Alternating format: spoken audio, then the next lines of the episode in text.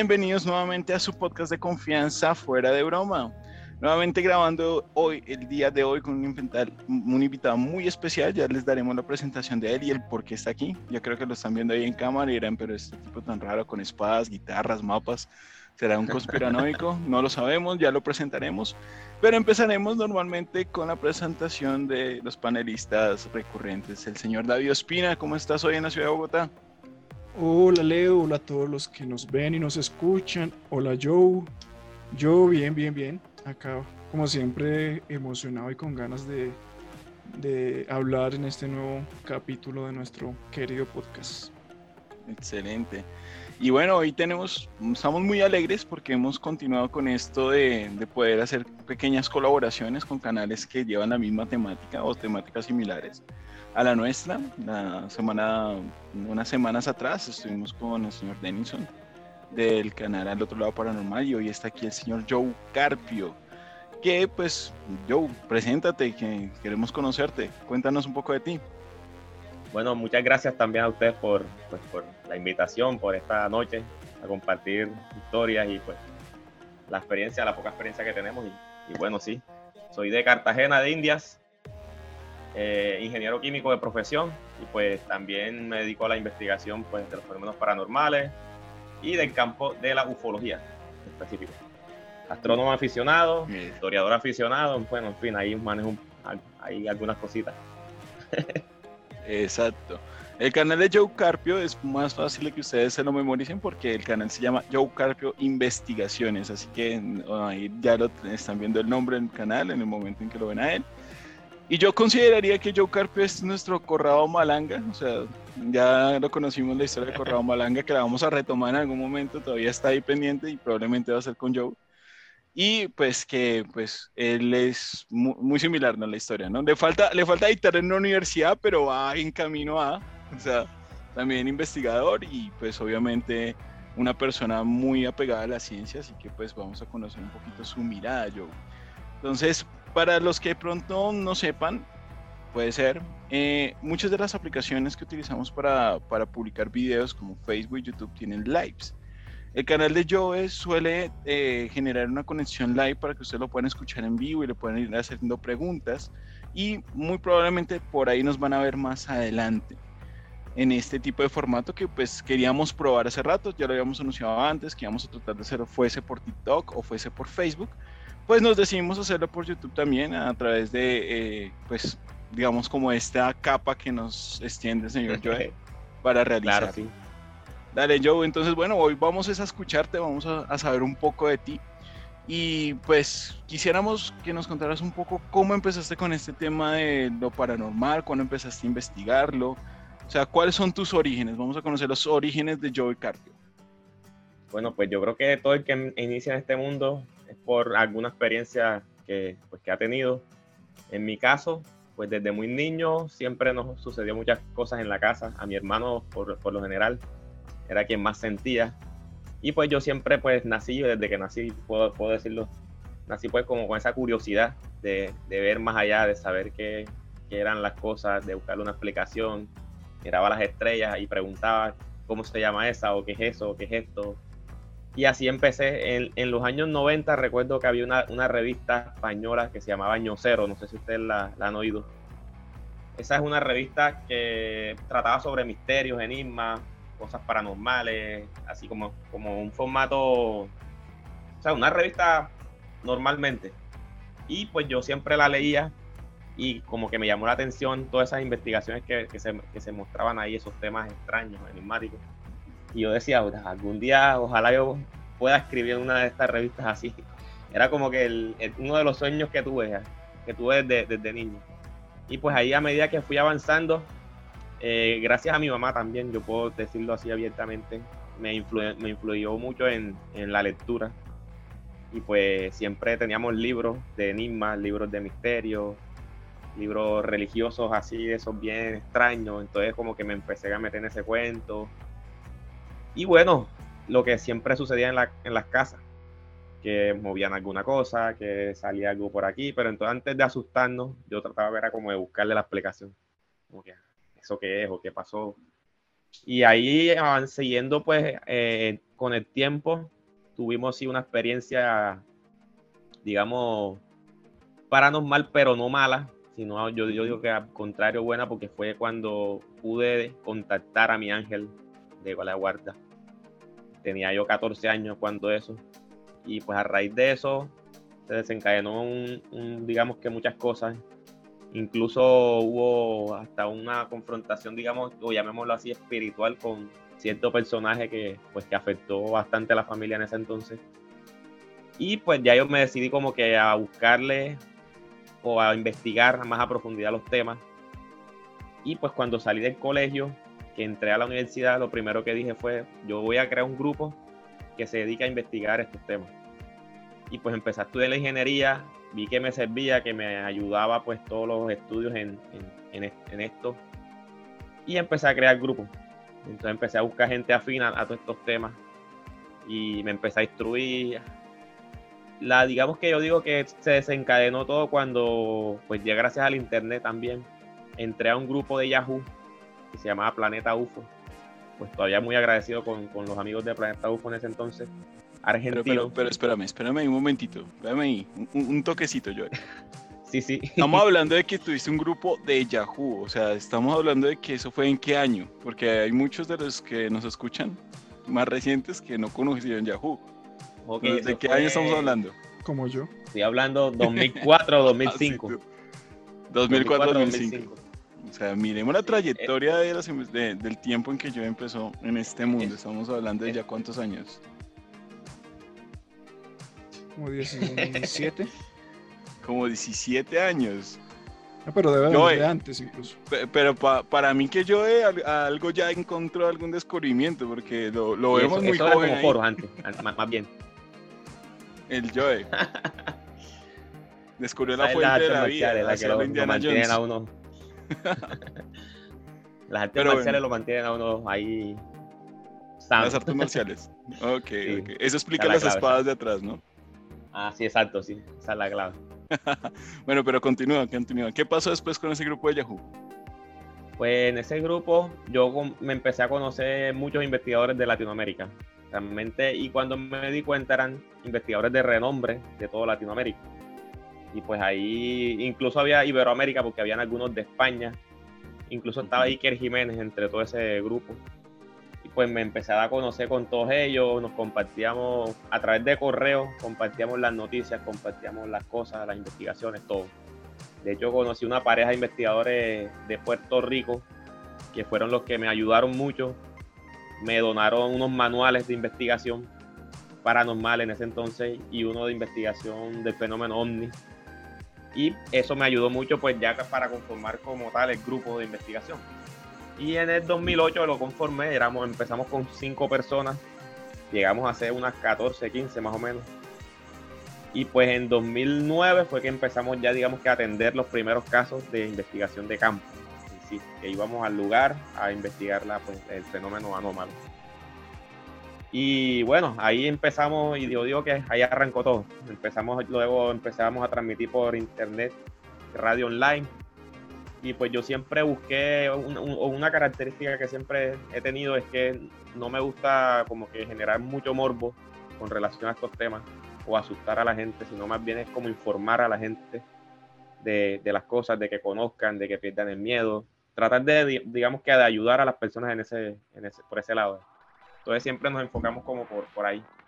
Y ya en 2011 creamos el canal de YouTube lo, lo, tenía abandonado, la verdad, un tiempito, pero bueno, ahí ya lo tengo, lo estoy retomando nuevamente con las transmisiones en vivo. Correcto, Joe. Vale, yo tuve la oportunidad de escuchar algunos de tus en vivos también. Eh, y ya de los videos que quedan como resultado. Hubo uno que especialmente me llamó la atención, o que digamos fue, no, no, no el único, pero digamos como el que escuché más recientemente, que me llamó mucho la atención y fue sobre la criptozoología. De hecho, hace poco por ahí me ah, crucé con un video de una, de una supuestamente grabación de Chupacabras que lo compartiremos en otro momento. Por ahí creo que te lo envié, ¿no? Sobre el tema. No, no, no. no. ah, ok, de TikTok. De TikTok, sí, por ahí me, me sorprendió ese video. Pero quiero saber un poquito, como tú dices, has tocado ufología, has eh, tocado fenómenos paranormales, pero yo creo que cada uno tiene como una afición personal sobre uno de esos temas, sobre como toda esta onda. Dentro de tus investigaciones, en este momento, ¿cuál es el tema en el que te sientes más fuerte? ¿Qué más has conocido o más has descubierto? Pues, sea, es que como, como te digo, no tengo un tema propio porque yo lo que trato es como de relacionar todo, tanto el fenómeno ovni con la historia como con los fenómenos paranormales. De hecho, pues podría decirse que la parte histórica, yo estoy armando, digamos que especie de mapa, un, mapa histórico de, de, los eventos iniciales, por decirlo así, y tratando pues obviamente de relacionar las civilizaciones, las culturas, que todo eso maneja un contexto a su vez paranormal en cuanto pues a cómo se crearon, cómo se formaron los, eh, la, humanidad, los dioses, dioses o extraterrestres, como le quieran llamar, o incluso ángeles, también son similitudes. Entonces es como que armar ese rompecabezas de todo eso en uno solo. Por eso siempre he tratado de tocar todos esos temas y tratar pues, de, enfocarlo así de esa forma. Mm, correcto, o sea, crees que todo entonces, o sea, estás tratando de mostrar que todos estos eventos tienen una relación. Sí, así es. Y pues actualmente los fenómenos paranormales es, digamos que son los que atiendo eh, pues personalmente, los casos que voy. Actualmente solo estoy con mi hermano, solo estamos Jota y yo atendiendo los casos. Y pues como nosotros trabajamos con las energías también, nosotros somos terapeutas Reiki, no sé si han oído hablar de Reiki, hacemos sanación energética y pues todo eso, entonces así también ayudamos a, la, ayudamos a las personas a través de eso. Aparte pues de la investigación ya en sí de, del fenómeno. Ok, yo tengo aquí una duda más relacionada a la ufología. ¿En Colombia has como atendido casos de ufología como tal? Sí, aquí en Cartagena, eh, pues todo el que me ha conocido y me conoce siempre me reporta. Yo, yo tengo como una basecita de datos ahí donde más o menos llevo los avistamientos, pero de acá de la zona, de aquí de, Cartagena. Que de hecho el año, el año más movido fue 2013. 2011, 2013, esos dos años en especial, en, cuanto a la ufología aquí en Cartagena. ¿Y en qué consiste? ¿Son como avistamientos de, de, ovnis o qué? Sí, eh, por ejemplo, en 2011 se reportaron en tres ocasiones, en agosto, julio, agosto y noviembre, una nave triangular. Lo reportaron cuatro personas diferentes que pues no tenían relación o vínculo entre ellas. Eh, un, triángulo con tres luces en cada punta y una luz en el medio. Ah, eh, en esa misma fecha de agosto, pues aquí un militar en Cartagena que de fue raro acá casi no vienen aviones de guerra, acá no hay fuerza aérea. En ese vinieron dos aviones de la Fuerza Aérea, dos Kafir, que eso cuando pasaron eso sonó bien duro, que pues la gente se asustó. Era es raro escuchar eso acá realmente. Y de hecho, no sé si ustedes vieron, hay una noticia donde uno de esos aviones se salió a, la, a la, playa cuando fue a despegar, porque la pista no es muy larga y esos aviones necesitan una pista bastante larga para despegar. Y se fue de largo, terminó en el mar. Allá les tocó sacarlo. Pero para esa, para esa época se empezaron a registrar esas naves y también se relacionaron con unas fotografías que se empezaron a tomar de un dron. Eso fue el Northrop Grumman X3B, si no estoy mal, de los Estados Unidos, que es un dron no tripulado, que es como de 7 metros de envergadura. Ese dron lo sacaron por ese entonces y pues al parecer estuvo acá en Colombia haciendo alguna misión, alguna vaina. Ese lo, lo alcanzamos a fotografiar. Se ve bien borroso, pero, pero es el dron. Entonces no se sabe si posiblemente lo que la gente veía era ese dron en la ah, noche. Mm, Entonces, eh, ahí digamos que va un poco la, explicación del fenómeno. ¿Y has tenido la oportunidad como de investigar o conocer casos de ufología, pues que no necesariamente ocurran acá, sino pues en todo el mundo? Eh, no sé, alguno que te llame más la atención que el resto. Sí, no, de hecho en el mundo entero hay muchísimos. De hecho, yo en, lo, en el programa tengo una, digamos que una, una sesión que es ovnis en Latinoamérica, porque realmente la gente está acostumbrada a escuchar los casos de Estados Unidos, de Europa, pero los de Latinoamérica los tienen como un poco olvidados, entonces la idea es recordar y ver todos esos ovnis en Latinoamérica. Por lo menos aquí en Colombia hubo un caso, el caso Anola Irma, allá en, allá cerca de ustedes, donde están, que ese caso fue impactante porque una persona murió sea, la persona muere en contacto con, pues, con, con esa nave. En, el, en uno de mis programas lo tengo, tenemos ese caso y lo explicamos bien, bien al detalle con otro compañero. Y cuando una persona muere, ¿se considera como acercamiento de qué tipo?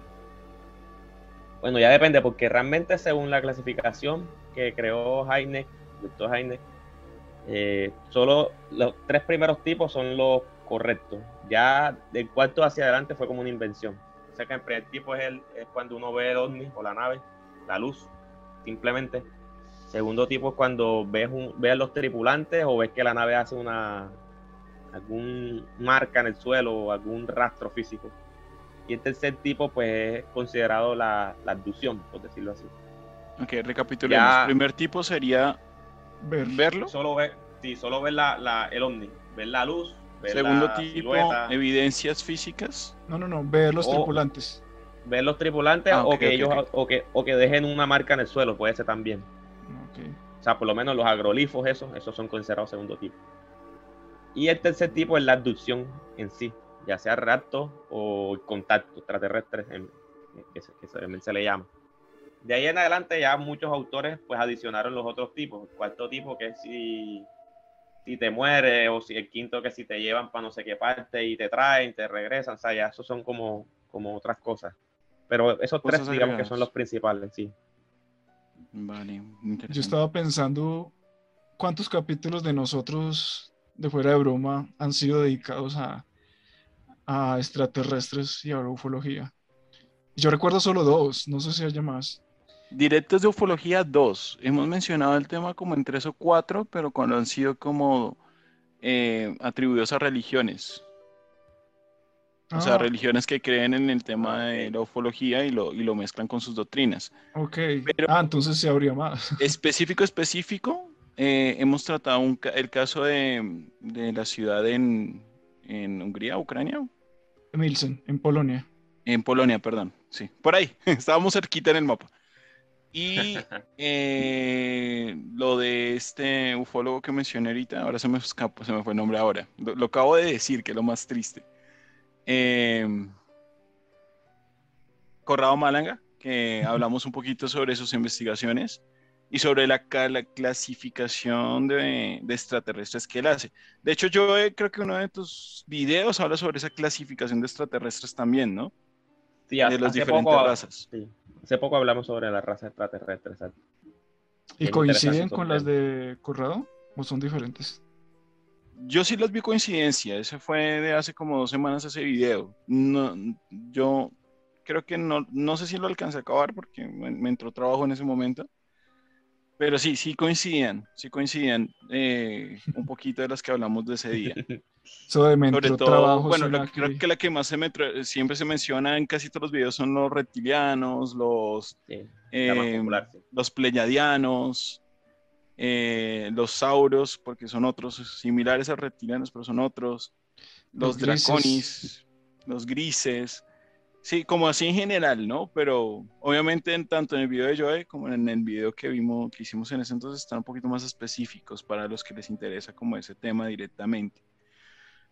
Vale, Joe, entonces, en este caso de los ovnis, ya tú nos comentaste un poquito de esas experiencias como eh, de lo que has visto, de lo que has investigado, pero tú has tenido una experiencia directa, o sea, tú mismo lo has visto.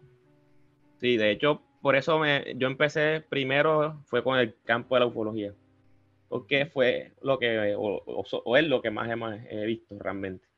Sí, la verdad sí he visto mucho. Luces, eh, señales en el, en el cielo. De hecho, he tenido también incluso muchos sueños muchísimos, muchísimos sueños relacionados a, pues, al fenómeno extraterrestre. Y por eso también pues, me dediqué a investigar, porque yo decía, o sea, por algo tiene que ser, algo tiene que ser. Y sí, es bastante fuerte. ¿Has tenido encuentros cercanos de cuál tipo?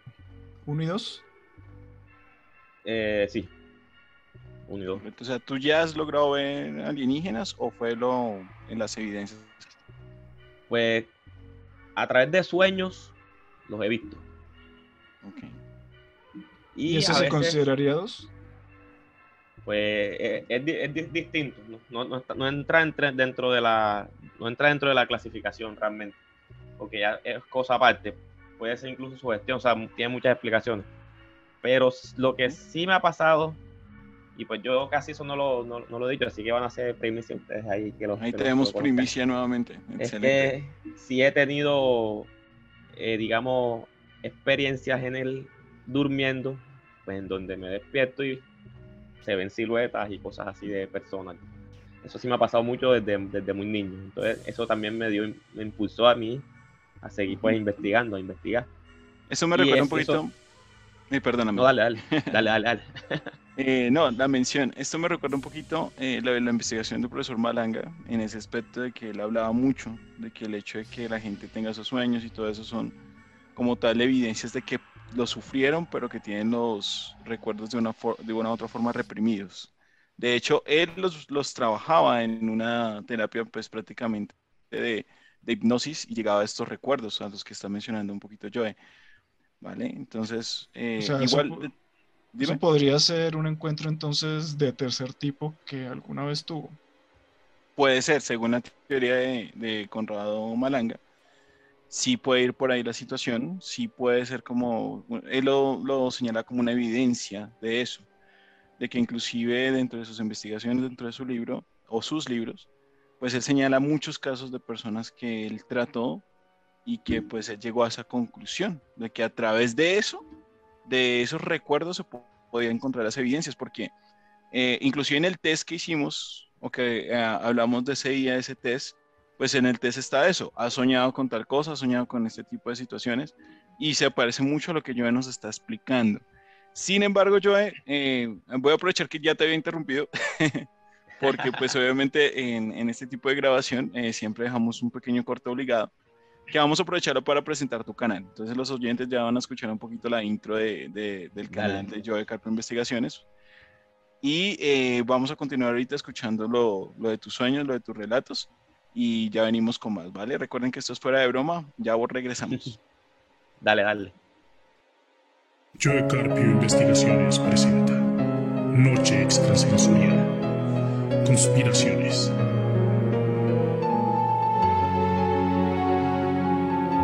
Enigmas Fenómenos paranormales Ufología Misterios.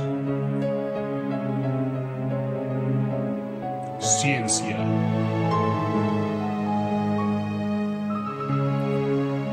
Bienvenidos. Y continuamos. Espero que ya hayan podido escuchar un poquito de el, ¿cómo decirlo? La presentación del canal de Joe para que pues puedan irse a suscribir y los que nos vean por allá desde el canal de Joe, pues que vengan por acá también a ayudarnos. Por ahí. Si vieron, hay una presencia paranormal detrás de mí, se movió un espíritu negro. es uno de los cachorros. Pero bueno, entonces, listo, Joe, nos estabas contando un poquito sobre tu experiencia, sobre los sueños. Mm, me gustaría escuchar más, un poco más sobre esos sueños que has tenido. ¿Qué pasa en esos sueños? Pues lo más representativo los empecé a tener cuando tenía como 12, 13 años. Y veía naves, o sea, literal, en los sueños veía naves. De hecho, tuve uno en específico que las, conté. Y de ahí en adelante, pues empecé a utilizar ese número hasta para jugar fútbol. Y fue 34, con, 34 naves conté. De un disco, en forma de disco, de disco. en forma de platillo. Y una de esas se acercó y pues se posó sobre mí, digámoslo así y me se me acercó con una luz y listo, ahí me levanté. Pero así, así hubo muchos muchos sueños en donde pues veía la nave, veía como que, que me iban a coger, salía corriendo, en otras me agarraban y cuando pues ya me como que me llevaban, era que me, despertaba y así. Así fueron muchísimos sueños. Realmente en toda la niñez y, y adolescencia. Ya, pues. Yo no recuerdo haber tenido un sueño de ese tipo pero suena interesante porque se corresponde a lo que hemos leído antes, ¿no? No sé, tú David, si has tenido experiencias con, este tema. Mm, no, yo no. He tenido sueños, sí, pero porque estaba como sugestionado por alguna película o algún videojuego. Pero no, no así como, como lo hice yo, no. Pues. Y sí, entonces esas vainas a mí me dieron pues pie para yo empecé a investigar, porque eso sí, no, no me gusta como tampoco decirle a la gente, bueno, me tienes que creer porque yo vi esto, o sea, no. La idea es que cada quien investigue y cada quien pues saque su, su propio punto de vista, su propia conclusión. Yo simplemente le muestro como un camino, por decirlo así. E- Evidencia, le puedo contar la historia en sí, pero ya que la persona crea ya es de cada quien. Siempre, siempre he enfatizado en eso. Claro. Sí, en mi caso particular, uno de los temas o teorías que más me llama la atención de la ufología es la de los antiguos astronautas. ¿Tú qué, qué piensas al respecto? ¿Qué opinión tienes de, de esa teoría? Pues no, eh, como te digo, eh, a mí me gusta mucho la historia. Y precisamente la historia, pues está basada en, en esa teoría de los antiguos astronautas. O sea, yo soy de los fiel creyentes en esa teoría de los antiguos astronautas y de los que creo que pues nosotros somos una raza que se modificó en el pasado y pues obviamente fue modificada por los dioses o, o los extraterrestres eh, como una raza esclava, que de hecho pues todo parte de la civilización sumeria, 5.000 años, 6.000 años antes de Cristo. Y ahí pues nace todo, digamos que toda esta era, esta nueva era, porque leyendas anteriores también las hay, pero ahí es donde hay, digamos que el punto de partida de lo que es la raza humana actual. Pero sí, eh, y entonces pues la idea mía es esa, más como un mapa y relacionar cada cultura con desde ese inicio de, de los sumerios en adelante. Correcto, o sea, muy hacia lo... En algún programa que grabamos, el de Pazuzu, ¿recuerdas de David? Había la teoría de que Pazuzu también venía de una leyenda de, de los antiguos astronautas, o sea, que eh, prácticamente Pazuzu no iba- vendría a ser un demonio solamente, sino había sido eh, un alienígena ancestral que se había rebelado con- contra, las, contra los con los que venía, se había generado esa guerra entre él y otros. Entonces, más o menos de esa teoría es a la que tú le tienes, no sé si podríamos llamarlo fe o creencia, ¿correcto? Sí, sí, creencias, sí. De hecho, ahora que dices guerras, guerras se han registrado a lo largo de la historia en muchas culturas, realmente. Esas guerras entre ellos mismos. De hecho, el- la más in- impactante o, o sorprendente es la, la que se registra en Mahabharata hindú, y en donde narra pues esa batalla entre los Asunas y los, y los Asuras. Y es bien interesante porque pues te describen pues las vimanas, que eran esas naves gigantes casi ciudad en forma de campana en donde viajaba Shiva y su, y su, y su combo, por decirlo así. Y del otro lado estaban los otros que eran de apariencia reptil. Ahí es donde se empiezan, digamos que a mezclar esos conceptos entre pues esa guerra que siempre ha, ha llamado la atención entre humanos y reptiles, o reptiloides, o, o en, en ese caso. Y pues ahí en ese libro se describe prácticamente hasta el uso de artefactos nucleares, de, de bombas nucleares. Y de hecho, en- entre Pakistán y la India hay una región que se encontró pues, ya en la década pasada, una ciudad que se llama Mohenjo-Daro. No sé si la han oído hablar. Esta ciudad, pues, data pues también de 3.000, 4.000 años antes de Cristo. Y es una ciudad que para la época era bastante tecnológica porque tenía sistemas de, re- de riego, tenía acu- acueducto, alcantarillado, o sea, tenía una cantidad de, de cosas y fue construida también como hacia abajo. En toda esa, eh, a las afueras de Hacia, hacia abajo te refieres como, sub- Subterránea. subterránea. como subterránea. Exacto. Ah, ok, o sea, Entonces- pre- pre- pregunto, o sea, ¿era una ciudad enteramente subterránea o tenía sus edificios normales y aparte de eso construcciones subterráneas? Es- Exacto, también, con su, con su construcción subterránea. Y pues que, que se descubrió y se ha ido, digamos que la arqueología la ha ido desenterrando porque quedó bajo, bajo tierra. Eh, esa ciudad, los alrededores, actualmente pues se, descubrió que hay mucho material radioactivo, mucho iridio radioactivo, que data pues de 2.000, 3.000 años atrás. Y ahí en esa ciudad es donde se describen los libros de Mahabharata de la India, que fue donde ocurrió una de las grandes batallas de los, de los hindú, de los dioses hindú, en donde lanzaron ese arma que ellos describen que pues un solo rayo de eso eh, rostizaba, por decirlo así, a miles de personas y, y emitía una luz tan potente que cegaba todo. Entonces ahí vemos que en la misma historia nos describen pues, un lanzamiento de una, de una bomba nuclear. Y a nuestros tiempos estamos viendo pues ese registro pues ya como una prueba. podría decirse que es todo ese material radioactivo en, en toda esa zona. Importante. Vale, Joe. Entonces, como lo mencionamos al principio, tu canal no es solamente de alienígenas, nos, eh, nos enfocamos un poquito en el tema en eso, pero en esta segunda mitad am, vamos a, a preguntarte un poco sobre la otra parte, sobre la parte de fantasmas, de esto que, que también es parte de tus investigaciones. Pero Claro. antes de pasar ahí, yo quisiera preguntarte, ¿existe una relación entre el tema ovni y el tema de fantasmas? ¿Alguna leyenda que los junte? ¿Algún dato que los una? Eh, no tanto el tema fantasma, sino más, más que todo el, tema paranormal. Sí, sí, de pronto sí, sí sería más bien la relación. Porque fantasma, pues ya es un caso aparte, por decirlo así. Pero sí, sí existe, existe una relación y es, o bueno, podría decirse que existe una relación para asociártelo con los fantasmas y ahora caigo en cuenta es en, en cuanto a la materialización. Cuando hay materializaciones de naves, porque se, tiene pues la, concepción de que hay naves que provienen de otro, eh, de otras dimensiones, llamémoslo así, o, o de otros planos, y cuando se materializan a este plano, ellas generan un residual que se conoce como cabello de ángel en la ufología. Son como filamentos eh, delgados que quedan producto de la materialización de una nave. Eso demora pues cuestión de minutos y se deshace. Por eso lastimosamente pues no, no se ha podido pues obtener muestras o, hacer pruebas realmente con esto.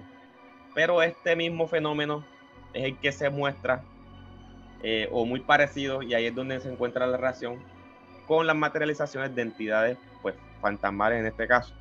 E incluso cuando los primeros medium hacían materializaciones a través del ectoplasma que emitían, era muy parecido el ectoplasma a lo que se generaba en la, en la materialización de una nave. Entonces podría asociarse que la forma de materialización de un plano a otro genera un residuo o, genera algún residual que es muy similar. Entonces ahí vemos que digamos que la, la semejanza. Mm, correcto. Me hiciste recordar un poco el, eh, volvemos ahí con lo de Malanga, cuando él habla de que hay un tipo de raza extraterrestre que es energía, ¿no? Que es energética, que no tiene un cuerpo físico, sino que es Correcto. energética. Entonces podría ser una manifestación también, no sé, podría haber una relación. Exacto. Pero bueno, tú me compartiste unas fotografías sobre este tema de los fantasmas y sobre eh, lo paranormal fuera de los aliens. Entonces, pues bueno, voy a, a- con el permiso tuyo, voy a compartirlas y tú nos explicas Claro. un poco qué tienen que ver esas fotos con tu tema. ¿De acuerdo? Dale, dale. Listo, veamos. Entonces, ¿me confirmas si están viendo? Sí. Eh, sí, sí, ahí. Listo, entonces tenemos esta foto. Yo, eh, como en algún momento dijo David en un programa, si a mí no me señalan, yo no lo veo. Entonces, ¿qué es lo que estamos viendo aquí? Bueno, esas fotos, esa y otra que, que la que le sigue, esas me las enviaron desde Arenal, Bolívar. Es un pueblo aquí a las afueras de Cartagena. Eh, el, propio nombre es San Estanislao. San- Pero popularmente- San Estanislao, ok. Sí, San Estanislao. Popularmente se le conoce como Arenal. Está ahí a la orilla del río Magdalena, so- eh, limitando con Soplaviento, que es otro pueblo.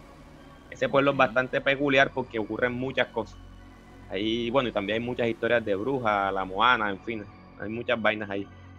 Esa me la manda una, una, una persona en donde, pues, en el árbol se alcanza a ver, a ver si yo lo veo bien, por ahí puedes Aquí ampliar, en sé, esa área. En esa área se ve como una nubosidad, digámoslo así. Ok. Esa, esa foto la toman, la toman casi que al tiempo esa con la otra que vas a ver. Si quieres la pasas que se ve más clara. La otra donde está como una, una persona sentada en una silla. ¿Listo? Esta. Esa. Es en el mismo lugar. Entonces toman esa foto y se alcanza a ver pues ese, esa silueta ectoplásmica ahí o ectoplasia. Como una Esa sí se ve más, o sea, esa sí es más clarita. Ujú, Esa es totalmente nítida. Ajá. ¿Eso con qué tipo de cámara fue? ¿Una cámara digital o...? Un, no, un celular. Celular. Una cámara celular. celular. Y con un celular. Vale. De hecho, aquí se Y puede son- ver hasta las manos, el rostro, y, y pareciera que tiene una vestidura, no diría que Antigua, sí. Bueno, sí, digamos, no tan antigua como de pronto de los 80 más o menos de una niña de ese entonces. Sí, sí, exacto, sí. Quería arepa de huevo. La buena arepa que hasta el fantasma levantó. Me- Me dio hambre. ¿Vamos a revisar algo más de esta foto o Pero yo, yo me imagino a esa gente porque pues la foto en un celular se ve de una vez. Sí, eh, eso, esa foto me la mandaron como a- al día siguiente que la tomaron. Pero Ahí, obviamente la gente se asustó. Sí, estaban cagados. O sea, toma una foto Sí, y al sí. ver en el celular ven a una niña fantasma al lado. Uf, fuerte. Sí, sí. Sí, sí, no, No, había y- y pensado ahí, en eso. ahí- ahí tengo otras más, más interesantes todavía. Bueno, vamos a darle siguiente, vamos a ver. ¿Esta también es de, de la- Esa las ta- mismas personas? Sí, exacto, esa también es de allá, fíjese. También sale la cosa extraña ahí. Mejor dicho, pero... Estas tres fotos son de allá del mismo lugar. O sea, aquí... ajá, o sea, aquí no se distingue muy bien, pero pues pareciera como una tela, como... Sí, como una tela amorfa ahí. Ajá. Algo estaban haciendo estos. Algo raro hicieron. Esta, esta ya no es del mismo día, este es otro momento, ¿correcto? Sí, este, este otro momento, este me la, me la compartió incluso ya otra persona diferente. Eso fue en la playa aquí en Cartagena. Ajá. Y pues también fue curioso porque los, los que estaban bañándose decían que pues sentían voces dentro del mar, pero pues no veía nada. Y entonces la persona pues empezó a tomar fotos. Y Ajá. ahí da- se da la sorpresa cuando pues capta eso. Es como si fuese una persona de pie ahí, sí. Y la ola se estrella y se revienta y so- sobre la... Pero es todos lo curioso ven por eso. que todos la están mirando y es una ola. O sea, no es como que estuviera detenido ahí. Porque la ola Sí, pues, simplemente cae. Sí, es una ola y como si hubiese, como si hubiese una persona de pie ahí, que a uno le pasa el mar así alrededor. Sí, sí, sí, literalmente es eso. Sí, literalmente es eso, se genera esa silueta. Ah, ¿esta foto de dónde es? Esta foto me la, me la mandan de España. Esto fue una amiga, pues que con la que yo hablaba bastante, también de, de- de los- de estas investigaciones. Eso fue a las afueras de un cementerio. Ella iba pasando y justo pues en el semáforo, al lado quedaba el cementerio, pues y ella le toma la foto a la hermana, pues esa es la hermana realmente. Y pues en la parte de atrás se, se ve la sombra esa ahí sobre el vidrio. Esta foto, pues, yo le, le hice análisis también. Le hicimos varios análisis y efectivamente, pues, no es el reflejo de ella. La- ah, no, yo nada más te mandé, te mandé la foto original. O sea, yo por ahí tengo los análisis de la foto en Ujú. alto relieve, en infrarrojo, en fin, en todos los análisis que uno le puede hacer a, a la- filtros, a la sí. imagen. Sí. Vamos a ver el siguiente. Este sí ya es más del tema OVNI del que estamos hablando inicialmente. Eh, sí, exacto, sí. ¿Esto en qué ciudad es? Eso fue en Medellín.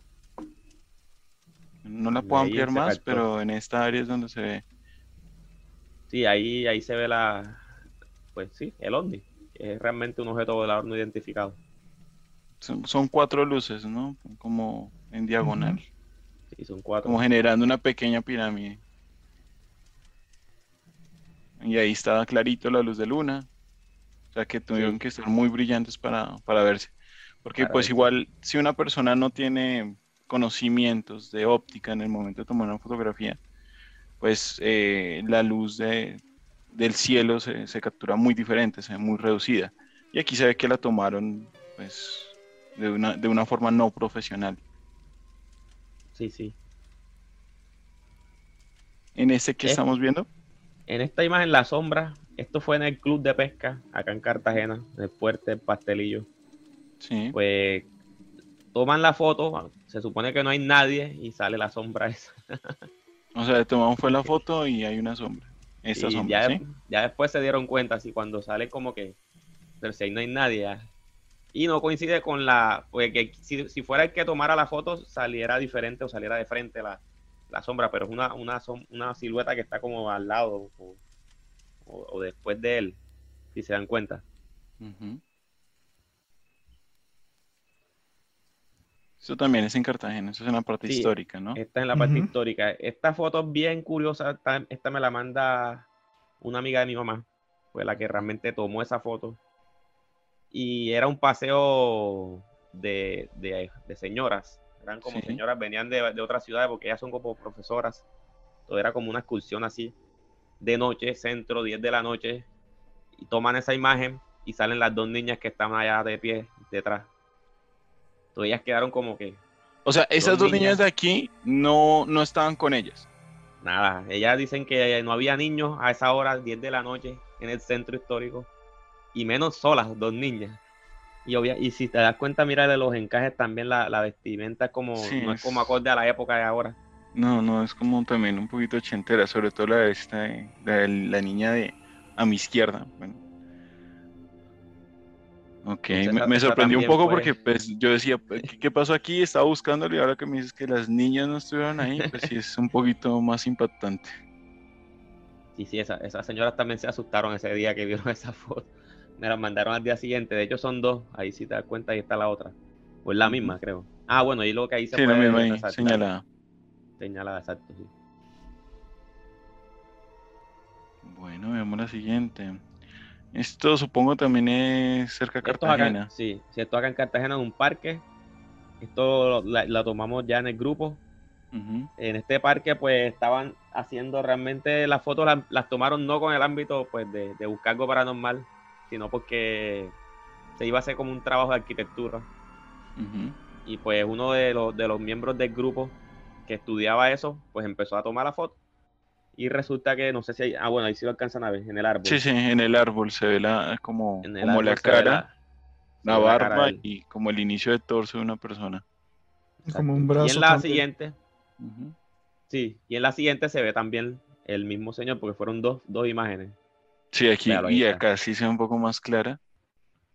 Aquí está de perfil, aquí se alcanza a ver un poco el perfil. Pero ahí parece como Sí. Marilyn Manson o algo así. No sé. A mí, Se a mí se me bigote. se ve como con Como bigote, bigote. sí, Sí. como Ahí- un fantasma. Nosotros preguntamos en, en el, en el barrio, dimos la descripción y resultó fue que había un vigilante del barrio que tenía esa característica. Alto, de bigote, así acuerpadito, que ya había muerto. Entonces como que quedó anclado ahí en ese, en ese lugar. Mira, pues interesante. ¿Esto dónde es, Joey? Esto también es acá en Cartagena, en el Museo Histórico. Este, pues si se, si se dan cuenta a la izquierda se ve la... Es, La tela. Sí, ve como si fuera una telaraña. sí. Hasta arriba, arriba, se ve toda esa, esa silueta como ese espectro ahí. Es bien interesante esa. Ujú. Estas últimas fotos son, digamos, dentro de del contexto de edición son más difíciles. Si uno dijera que son fotos editadas, son más difíciles de, de, re- de encontrarse si fuese una edición. Y como tú lo dices, estas fotos sí fueron tomadas directamente por ustedes, con otros propósitos, pero pues parece que el tema los persigue. Sí, de suerte. Interesante, Joe. Eh, ah, cambiemos un poquito ya de tema para finalizar. Hablemos de psicofonías, que, que también las has tratado en, en tu canal. ¿Qué son las psicofonías para los que no, no, lo- no las conocen? Eh, son grabaciones que se, pues valga la redundancia, se graban en un decibeles mucho más bajo que, que lo que el oído humano puede pues escuchar. Y por lo general son asociadas pues con efectos paranormales o con efectos anómalos. Muchas veces pues eh, se pueden escuchar voces, susurros, chasquidos, golpes, estática, en fin. Esto hace parte pues de digamos que de los tipos de, psicofonía que hay. Y pues da la casualidad que también cuando yo creo el grupo de investigación fue porque grabé una psicofonía y fue digamos que de las más claras que, que hemos grabado y eso también yo quedé como que no, ahora sí, ya lo tengo que crear el grupo y fue que empecé con todo. Y esta es la que dice parafonía de pronto. Esa fue la primera. Sí, esa fue la primera que ¿Pongo la limpia o la normal? cualquiera de las dos. igual la- la- el concepto de parafonía es básicamente es una transcomunicación instrumental, que es el término técnico, que es como una sesión psicofónica, donde tú realizas preguntas, dejas un espacio en blanco en la grabación, pues para que supuestamente conteste quien vaya a contestar y continúas con otra pregunta. Ese digamos que es el formato de, la, de las parafonías. Entonces eh, ahí nosotros grabamos pues la primera. Se escuchan varias voces de los que estábamos ahí y al final se oye pues la, la que es. ¿Quieres ponerla? Toda tuya. Vamos a ver. Solo queremos saber si hay alguien más aquí con nosotros. Somos cinco personas. ¿Hay alguien más aquí?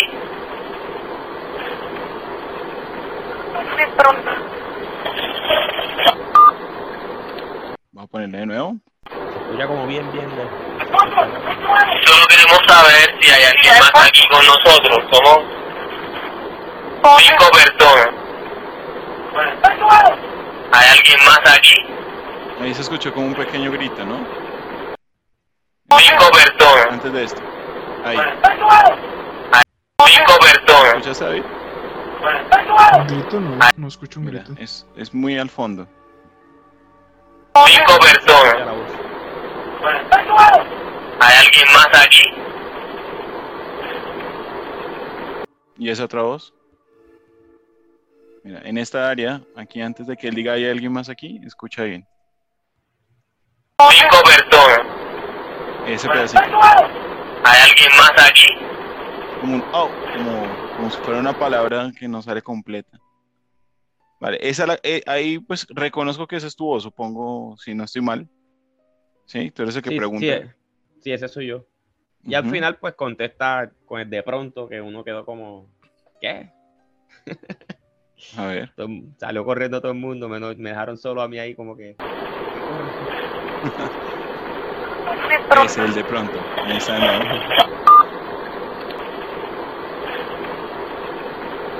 O, o podría ser más un no es pronto, ¿no?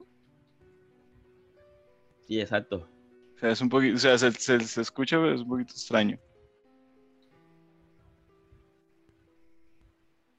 Interesante.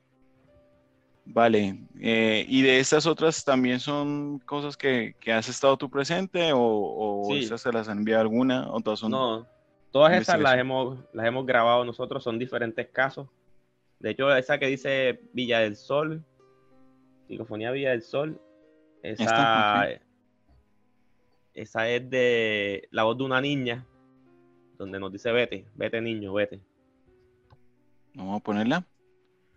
Yo, yo estoy No notando sé. en este momento a David un poco nervioso. Si ustedes recuerdan en episodios anteriores, David tiene un trauma con una psicofonía que, que escuchó en radio. Creo que la que dice análisis es la que es la que es más, la que, en la que está corta, porque esa, esa creo que es la larga. Ok, déjame ver. Ah. ah, La primera. ¿Análisis las del ESO o análisis es la primera? Esa, fíjate, parece que es esa. Vale.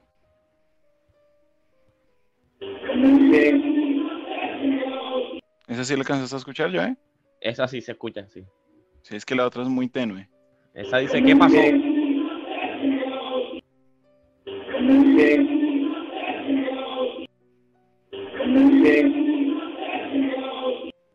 Ok. Vamos a escuchar. A ver de nuevo si podemos la de análisis.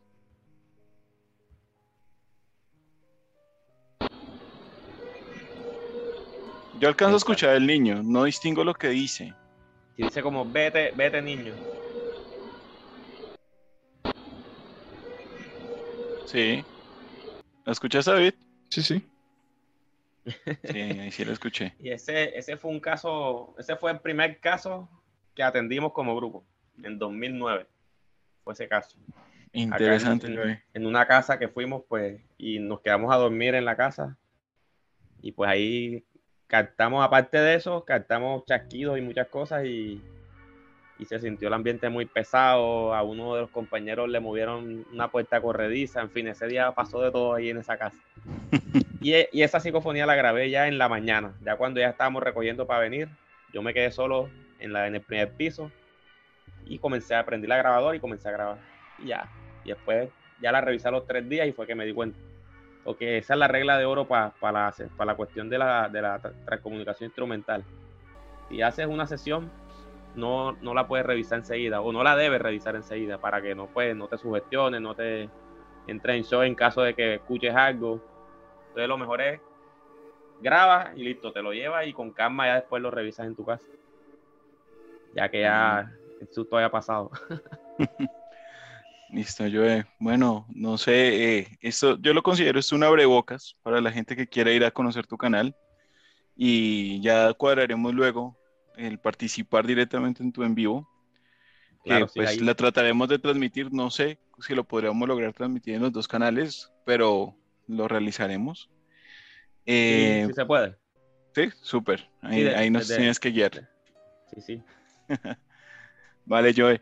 Yo creo que por ahorita el tiempo ya nos, nos apremia, pero para estos temas, pues ahora entiendo por qué tus envíos son a veces hasta de tres horas. Porque hay mucha tela donde cortar. Pero... he tratado de hacerlos de una, una horita máximo, he tratado de hacer para no pasarme. Pero bueno, vamos, vamos a cerrar un poquito porque pues, el tiempo de nuestro podcast normalmente es entre 30 minutos, una hora. Entonces, no sé si David quiere hacer alguna pregunta o quieres hacer alguna pregunta directa yo o algo, algún comentario sobre lo que acabamos de ver antes de terminar. No, no, por ahora no. Por el momento, ¿sí podrás dormir esta noche, David? Lo intentaré. vale, Joe. Bueno, Joe, hace un momento muy ameno. Esperamos que también para los oyentes de todas las plataformas de podcast y a través de YouTube y Facebook lo han disfrutado también. Son temas muy interesantes y en primer lugar esperamos tenerte en otra segunda oportunidad. Ya hoy hicimos una boca de todo lo que manejas, así que ya en un segundo video pues lo haremos directamente con una temática o con un hecho, algún, algún caso en específico para ser un poco más eh, directos. Pero entonces ya tenemos un gurú más al cual seguir, alguien que, del que vamos a aprender un poco, porque nosotros creo que todavía no llevamos el año, un poco de seis, más de seis meses eh, con, con, el canal. Un poco menos, tal vez, un poco. Estamos ah, dentro de ahí. Por ahí, por ahí. Por ahí. Vamos para los seis meses, o sea, somos recién nacidos en este tema. Pero bueno, Joey, excelente, excelente todo el material que nos compartiste. También quedo con muchas preguntas en mi cabeza y te las haremos llegar. No sé, Joey, si tú quieres decirle algo más al público que te está escuchando este día. No, pues agradecerles a ustedes, muchas gracias por, por esto y aquí a la orden estoy, siempre, cualquier cosa. Ahí yo vine a ayudar, así que estamos para eso. Excelente, Joey. Entonces, bueno, esto sería todo por el tema del día de hoy. Igual, eh, para los fans de, del profesor Malanga, pues ya saben que el próximo capítulo, que los hemos, lo hemos prometido, de Malanga, va a contar con la participación probablemente de Joe, que es alguien que entiende mucho más de, estos de estos temas que nosotros, para que ustedes puedan estar más relacionados y puedan disfrutarlo. Por el momento esto es fuera de broma y les invitamos a que nos sigan, nos compartan y compartan el canal de Joe, Joe Investigaciones. Esto es todo por el día de hoy y hasta pronto. Chao. Chao.